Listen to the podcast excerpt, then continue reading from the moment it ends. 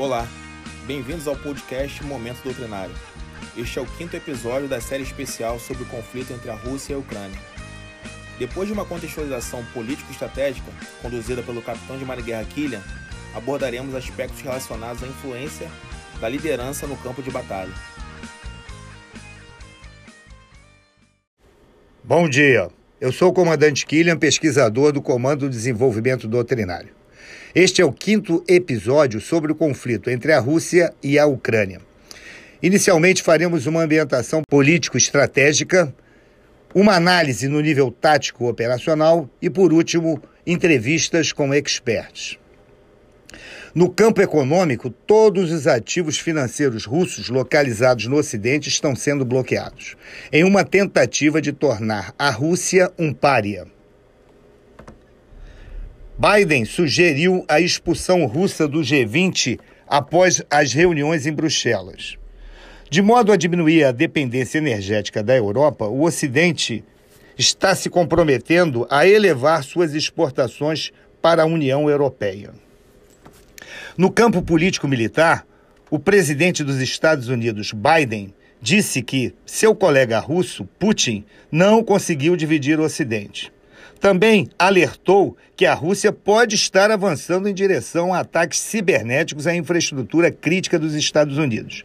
E, por fim, declarou que Putin não pode permanecer no poder. Tal fato gerou ruído na política doméstica norte-americana.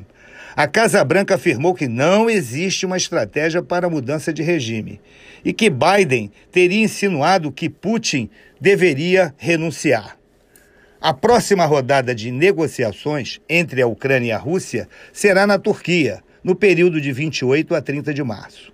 No âmbito psicossocial, já são mais de 3,8 milhões de refugiados e cerca de 6,5 milhões de deslocados internamente na Ucrânia.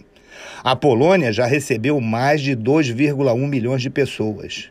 Mais da metade das crianças ucranianas foram expulsas de suas casas uma crise humanitária em toda a Europa. As celebridades de Hollywood fizeram um minuto de silêncio no evento do Oscar, na noite de 27 de março, em apoio ao povo da Ucrânia. No campo informacional, a Rússia lançou um vídeo visando mitigar sua imagem no âmbito externo, temorizada até o momento. Por sua vez, há outro vídeo, sem autoria conhecida, circulando na Rússia de que há um golpe em curso na Rússia para tirar Putin do poder. Enfim, a busca pela captura de corações e mentes é constante pelos atores em conflito. A primeira vítima na guerra é a verdade. No que tange ao tático operacional, ainda prevalece a dificuldade logística para suprir um avanço russo em três eixos de posições exteriores, que não pode prescindir da velocidade contra uma defesa que se baseia em posições interiores e que recebe valioso apoio financeiro e logístico dos Estados Unidos e da OTAN. As forças russas permanecem a cerca de 29 quilômetros a leste da capital. Cherniv, 140 quilômetros ao norte, e Mariupol, ao sul, continuam isoladas e cercadas, praticamente sob controle russo. A infraestrutura ucraniana continua sendo fortemente degradada por meio de concentração de ataques de artilharia e mísseis. As forças invasoras têm utilizado cada vez mais munições não guiadas com precisão, conhecidas como bombas burras, que tendem a causar mais danos colaterais devido à menor taxa de precisão do alvo. A Rússia destruiu o maior depósito de combustíveis que apoiava as forças ucranianas que atuavam na parte central do território, também conseguiram uma vitória ao derrotar o regimento Azov, que defendia o aeroporto de Mariupol. O regimento Azov é acusado de usar civis como escudo, assim como atirar em ucranianos que tentavam fugir. As forças ucranianas vêm realizando contra-ataques a leste de Kiev e recuperando posições defensivas. A Ucrânia conseguiu aprender um módulo do sistema de guerra eletrônico russo móvel Krashuka 4, sistema que pode causar danos aos sistemas e comunicações de guerra eletrônica do inimigo e neutralizar satélites espiões de órbita baixa da Terra, radares terrestres e radares do sistema de alerta e controle aerotransportado em alcances entre 150 e 300 quilômetros. Enfim, a guerra no domínio terrestre se resume a combate nos centros urbanos, escaramuças e combates de encontro nos demais lugares.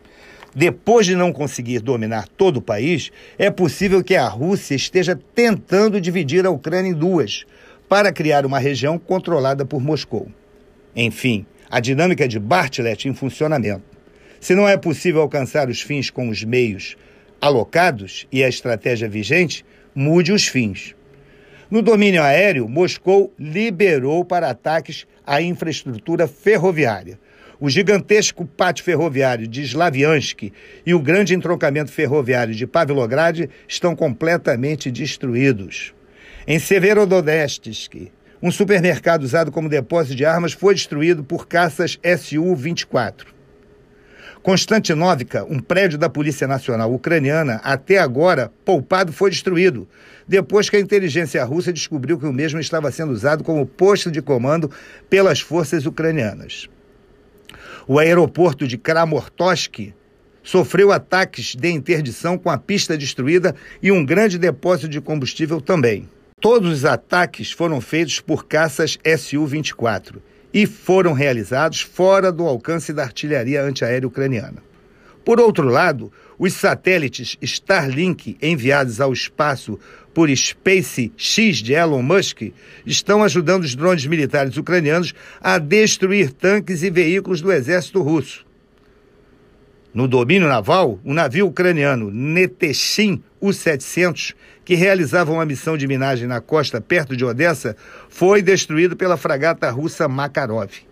Por sua vez, um navio desembarque russo da classe Saratov afundou após ter sido alvo de disparo de míssil no porto de Bediansky, que funciona como um hub logístico para as tropas russas. No demais, na costa sul, a Marinha Russa em presença vem inquietando e ameaçando as forças ucranianas em terra.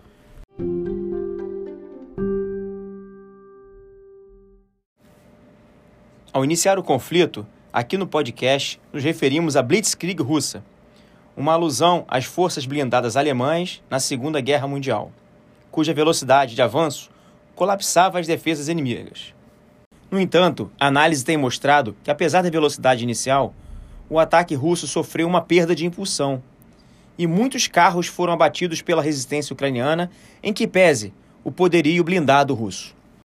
Eu sou o comandante Luigi, do Comando do Desenvolvimento Doutrinário do Corpo de Fuzileiros Navais. Nessa segunda parte do podcast, iremos nos dedicar a responder a duas perguntas. A primeira: existe algum fator relacionado ao processo decisório e à liderança que pode ter contribuído para a perda de impulsão russa? A segunda, que lições podem ser extraídas dessa análise? Para isso, convidamos o especialista em liderança, o capitão de mar e guerra, fuzileiro naval André Guimarães, que é autor do livro Vá para onde a ação acontece. Comandante André Guimarães, bem-vindo ao nosso podcast Momento Doutrinário. E nós queríamos saber, né, respondendo a primeira pergunta, se existe algum fator relacionado ao processo decisório e até aspectos de liderança que podem sim ter contribuído para essa perda de impulsão, além dos já citados fatores logísticos. Bem, comandante Luiz, é uma satisfação poder estar aqui participando desse podcast. É, falar sobre liderança é fácil, mas quando você traz para a realidade é difícil. E ainda mais quando se trata de um conflito em andamento. Considero importante, então, antes da gente fazer essa análise da liderança, enfatizar três pontos. O primeiro, que o melhor líder é aquele que se encaixa no contexto. Então, a gente deve, antes de selecionar as pessoas para as missões, identificar o tipo de contexto e quem melhor se encaixaria nela. Se a gente já começa errado colocando a pessoa que não tem a competência ideal para aquilo ali, a chance de fracasso será grande. E depois vamos ter dificuldade de identificar onde foi que erramos.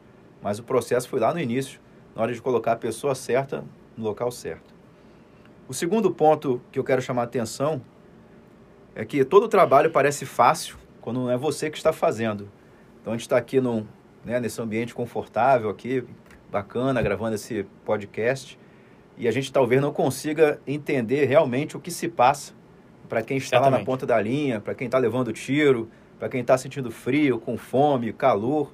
Tá? Mas ainda assim vou usar da, da minha experiência de carreira para tentar compensar né, essa distância. E o terceiro ponto, e tem a ver com o que eu falei agora, é a importância do líder estar onde a ação acontece. Como você mencionou o livro, né? Então, é, é, estando na ponta da linha, que a gente vai entender os riscos que, que ali os militares estão se expondo, as necessidades dele, Então, quanto mais próximo tiver, melhor será. Então, devemos delegar as decisões para quem está mais próximo aos fatos. Muitas vezes a gente traz a decisão para o nível muito alto, mas esse nível muito alto não está lá sentindo né, ali as intempéries ali que estão sentindo quem está na ponta da linha. Entendi, comandante. É, esse, esse aspecto que o senhor abordou, eu acho muito importante. Né? Avalie que seja é, decisivo. Uma vez que é, quem está à frente precisa decidir, considerando as informações disponíveis que nós temos aí da, da atuação russa, o senhor considera que isso está de fato ocorrendo? Ou seja, que os líderes das pequenas frações, daquelas frações que estão à frente, eles têm essa autonomia que daria velocidade decisória e, consequentemente, ações mais rápidas e assertivas? Como o senhor avalia a questão da liderança do exército russo? Análises dão conta de que o exército russo possui uma estrutura muito verticalizada. A verticalização em si não é o problema, mas pode passar a ser em épocas de crise e conflitos, já que demanda-se uma maior agilidade na tomada de decisão. Nessas situações, as organizações poderiam adotar, mesmo que temporariamente, uma estrutura mais horizontal que permitisse que algumas decisões pudessem ser tomadas sem a necessidade de aprovação de níveis superiores. Em relação ao exército russo, as tropas que estão na ponta da linha, ou seja, no terreno, necessitam consultar com frequência os escalões superiores para que possam manobrar. Isso, por si só, é um indício de que há um baixo grau de autonomia para essas tropas e uma forte cultura de microgerenciamento, o que afeta diretamente o nível de iniciativa, impedindo que oportunidades no campo de batalha possam ser exploradas. Esses dois elementos baixo grau de autonomia e microgerenciamento tornam o ciclo decisório mais lento e, por fim, no caso concreto dos carros de combate, gera exposição e perda da ação de choque, a principal característica do emprego desse meio, e que consiste em uma combinação de poder de fogo, mobilidade e blindagem, que, se empregados agressivamente, produzem um violento impacto físico-psicológico no inimigo. Bem, comandante André, a gente está aqui discutindo um conflito, mas que lições nós podemos extrair para aplicar na preparação de nossas forças, como mudar, né, como fazer diferente? Em combate, torna-se essencial que haja uma liderança de pequenas frações extremamente eficaz, ou seja, tropas em condições de agirem com iniciativa e de acordo com as intenções de seus comandantes, seguindo um princípio de se delegar as decisões para quem estiver mais próximo aos fatos. Mas isso não é algo que se constrói em tempos de guerra. Devemos começar a desenvolvê-la desde os tempos de paz. Trata-se de um processo de construção de confiança mútua dos militares na instituição e da instituição em seus militares. Esse processo vai desde a formação militar, as interações do dia a dia e adestramentos, até o emprego em situações reais, podendo ser dividido em cinco níveis. Em um primeiro nível, busca-se desenvolver autoconfiança, ou seja, fortalecer individualmente o preparo físico e psicológico dos militares. No segundo nível, buscamos fazer com que eles ganhem confiança em seus líderes imediatos. O foco aqui está na formação de novos líderes e no exercício da liderança. O terceiro nível é direcionado para nossos equipamentos. Quando os militares aprendem a operar e manutenir seus equipamentos, eles desenvolvem confiança em sua capacidade de empregá-los. O quarto nível refere-se aos adestramentos. Aqui, eles adquirem a confiança de que receberam o melhor treinamento e que estão de fato preparados para o combate. E por fim, no quinto nível, buscamos construir a confiança na unidade e na instituição. Nesse nível, os militares aprendem que poderão confiar nos demais membros de suas equipes e em toda a estrutura de apoio por trás de uma operação. Por exemplo, é a certeza de que, quando necessário, o apoio de fogo da artilharia estará pronto para apoiá-los e de forma precisa. Gostaria então de fechar com uma frase do filósofo estoico Sêneca. Pode parecer óbvia, mas é algo que talvez tenha sido negligenciado pelo exército russo, particularmente em relação ao ciclo decisório nas pequenas frações. Se você não quer que o homem recue quando a crise chegar, treine-o antes que ela chegue. Ok, comandante. Agradecemos a participação de vocês e também aos nossos ouvintes. espero que tenham gostado. Caso tenha alguma sugestão, contribuições, dúvidas, entre em contato conosco através do nosso e-mail cddcfn.contato@marinha.mil.br. Muito obrigado e até a próxima. As opiniões emitidas pelos especialistas convidados nesse podcast expressam a posição de seu autor e não necessariamente representam o pensamento da instituição.